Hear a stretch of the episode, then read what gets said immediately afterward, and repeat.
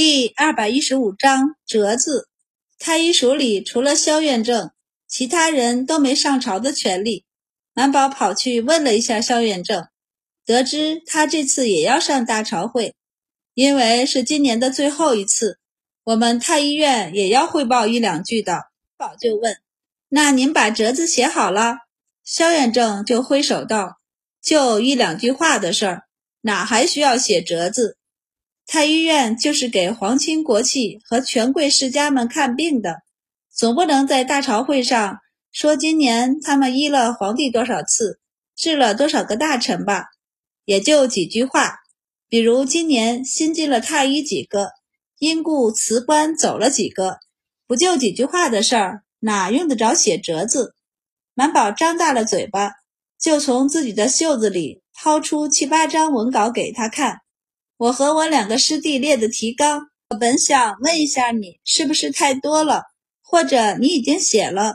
我不介意把我们写的提纲分享给你，将太医署的那一部分文稿让给你的。毕竟大家关系不错嘛。尤其前段时间，萧远正才给他们家和刘家做媒，萧远正也张大了嘴巴，接过那七八张文稿。你们写什么？写这么多？萧远正渐渐说不出话来，看着手中的文稿，沉默不语。满宝道：“今年太医署的成绩，来年太医署的规划，以及对地方医署的规划、计划用的药材，这些我们不都得计算好了交给户部吗？”他道：“直接拿了来就可以写上折子。”萧远正迟疑道：“这不是已经交给户部了吗？”为何又要在大朝会上再说一次？满宝也愣住了，然后想了想道：“我不知道啊，是我先生教我的，让我把今年的所得、来年所望都写进折子里，所以他才拉了白善和白二郎帮着列提纲。这会儿他们还在崇文馆里帮他整理资料呢。”高院正沉思了一下，摸着下巴想了半天后，看向周满。很干脆地拿出两封空白折子，放在他手上，道：“这个折子你来写，你来奏报好了。我后身体不太舒适，只怕要缺席大朝会了。”满宝没想到萧远正会直接推卸责任，他正想说什么，萧远正却抢在他之前道：“有什么问题，你去问你先生好了。庄侍讲能够给太子讲学。”想来与这些朝政上的事也熟练得很，他的手轻轻地捂住肚子，道：“哎呦，说身子不适，这会儿果然不适起来，应当是肠胃出了问题。”满宝看了一眼他捂住的位置，嗯，很准确的肠胃位置，但他一抬头看他的脸色，就知道没问题。但萧院正已经转身走了，还招手叫上刘太医。让刘太医进屋帮他诊治诊治。刘太医笑着对周满点了点头，跟着萧院正进房间去了。满宝张了张嘴巴，看了会儿自己手上的空白折子，转身便去了太医院的档案室放题档案。他跑来太医院，不仅是为了找萧院正问话，还是为了提他们太医院的备案。交给户部的那些文档，太医院都还有一份备案的。满宝要全提出来查阅，管理文档的医助一开始还不答应呢。就算这些文档全部都有周满参与，但一些很重要的数据却是太医院和崇文馆那边的杨大人计算出来的，并不是可以随便查阅的。但不多会儿，刘太医就拿了一张条子过来给他道：“院正让你把资料都给周太医。”医助看了看条子。又看了看刘太医和周满，无奈地转身去找资料。刘太医见他进档案房里去了，便扭头笑着看向满宝，上下打量他一会儿后笑道：“可真是初生牛犊不怕虎呀！不过这是好事儿。”满宝一头雾水：“啥？”刘太医笑了笑后道：“没什么，就是觉着你家先生为你之计深远啊。”说话的功夫。医柱抱了一怀的册子和文稿出来，因为他也才收进去没多久，又是极为重要的一部分，所以很容易就找全了。他将东西放在桌子上，看着周满道：“周太医，轻点，轻点。若是没问题，就在单子上签字。”满宝便顾不得刘太医问话，连忙低头去一册一册的查看。有些册子和文稿，其实不用再看，他便心中有数。但毕竟是第一次做年终总结，先生说宁愿麻烦些，也不要出错。所以他才干脆把需要用的资料都给提出来。满宝一册一册的看过去，确认没问题后，才在单子上签字画押，顺手就把单子递给刘太医。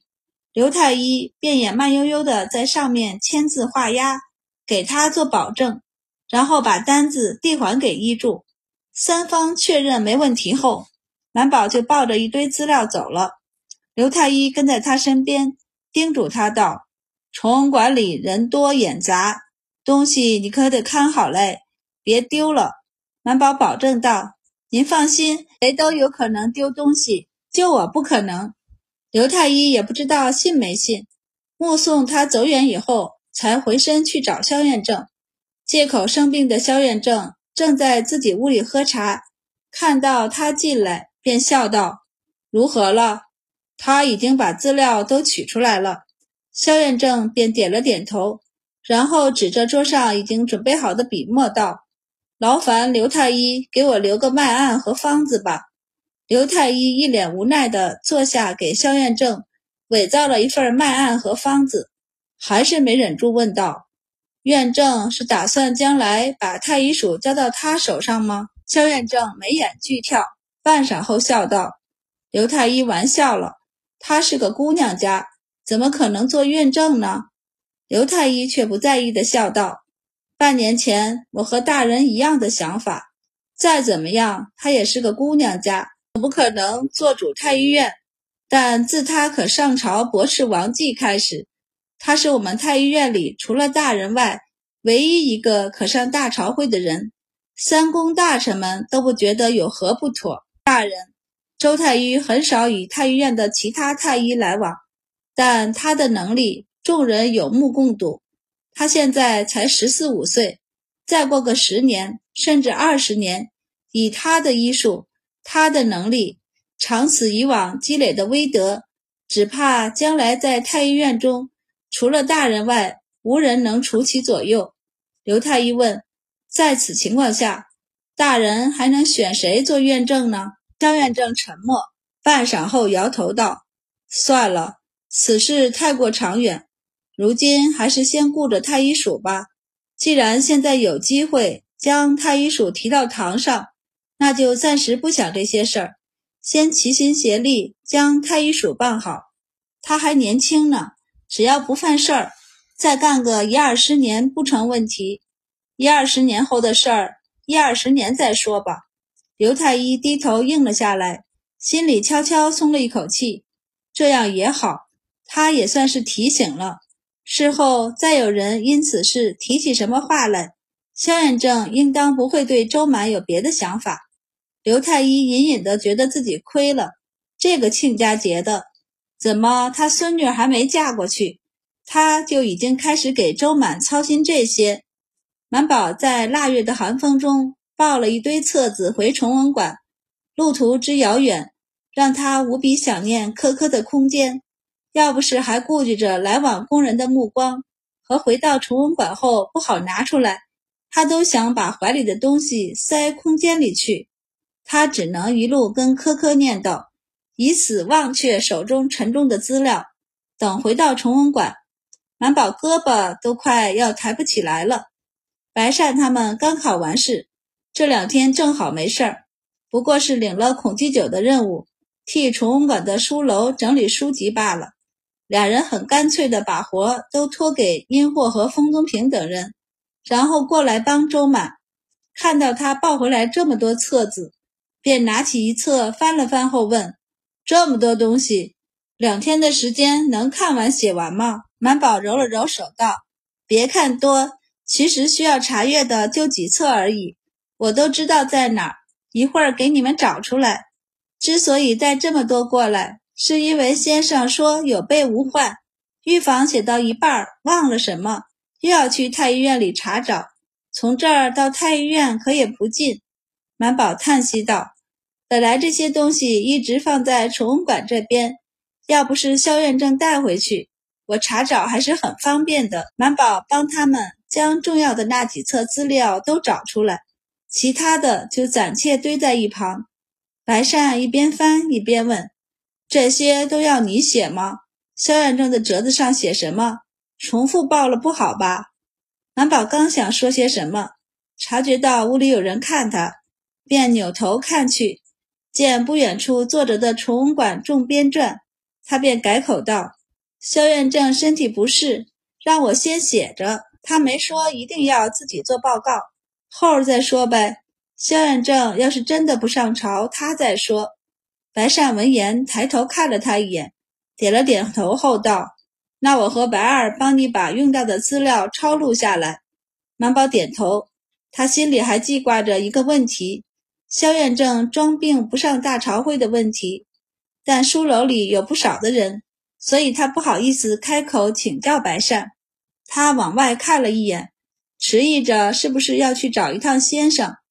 白善看了他一眼，似乎察觉到他的想法，便道：“先生正在给太子上小课呢。”满宝便泄气：“那算了，还是等晚一些，太子走了以后再说吧。”白善则拉了他的手道：“我们去食堂里买些吃的。二郎，你先整理。”白二郎正弯腰把边上的火盆搬到自己脚边，好让自己暖和些。闻言，只略略抬了抬头，就挥手道：“快走吧，快走吧。”白善就拉了满宝出去。你想吃什么点心？三人都处于正在长身体的年纪，或许是用脑过多，三人饿得也很快，属于吃多少都不会胖的人。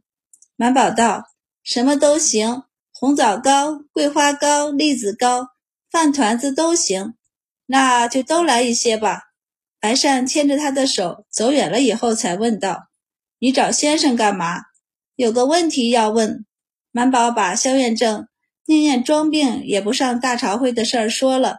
他道：“总觉得怪怪的。”白善也觉得怪怪的，想了想后道：“我听人说，年末年少两场大朝会，一场是正月初一，文武百官一大早便进宫贺喜，陛下颁年号。”事后，陛下还会宴请百官。年末一场，则在封印之前，主要是三省六部还有京畿两县的汇报。这不是正常的吗？为何要躲？满宝，所以我才觉着怪呢。白善也想不明白，于是决定稍晚些和他一块儿去找先生。到了食堂，他们找到专门照顾他们的内侍，给了他一角银子后道。去厨房给我买些糕点来，什么红枣糕、桂花糕、栗子糕都行，饭团也可以，直接送到书楼去。满宝无语，内侍接了银子，立即笑着应下，然后飞奔着去了。白善和满宝笑道：“走吧。”白二郎见俩人不过一刻钟的功夫，又手牵手回来了，就忍不住撇了撇嘴：“哼，想出去谈风月就谈风月呗。”偏找借口说买吃的，书楼外面就蹲着好几个听吩咐的内侍，随手一招就可以把他们叫过来吩咐，哪用得着专门跑到食堂去找人？书楼里的其他侍讲和编撰们也都是这么认为，纷纷觉得太子殿下就应该出一个新规，比如未婚夫妻不能同管做事，夫妻也不能。对于太医署的事儿。白善和白二郎了解的还真不少。先不说太医署本就是三人共同的点子，就说在建造太医署的过程中，他们没少被太医署和杨和书借调过去计算一些数据。加上满宝，他们对太医署的了解，只怕比一般的太医还要熟。而且提纲他们都提前写好了，这会儿只需要在几册资料里。摘抄一些东西下来交给满宝，而满宝更是了然于心，已经开始写关于太医署书籍编撰的折子。等他写完这部分折子，白善他们的资料也找得差不多了。三人一边写写看看，一边吃东西。很快就把厨房里送来的三碟点心全吃了，可惜也没觉得怎么饱。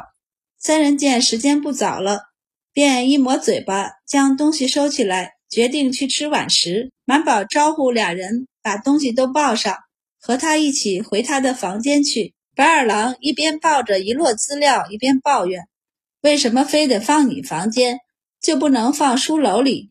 满宝道：“刘太医给我做了担保，我丢了东西就丢了，连累人就不好了。赶紧的。”白二郎就和白善帮着把东西搬回他屋里。满宝等他们转身出去，很干脆的把才堆到桌子上的资料全收到空间里去。然后才出门和他们一起去找先生。先生这会儿下课了吗？白二郎道：“我总觉得现在先生给太子讲小课的时间越来越长了，这是好事儿，说明太子能听进去先生讲课。”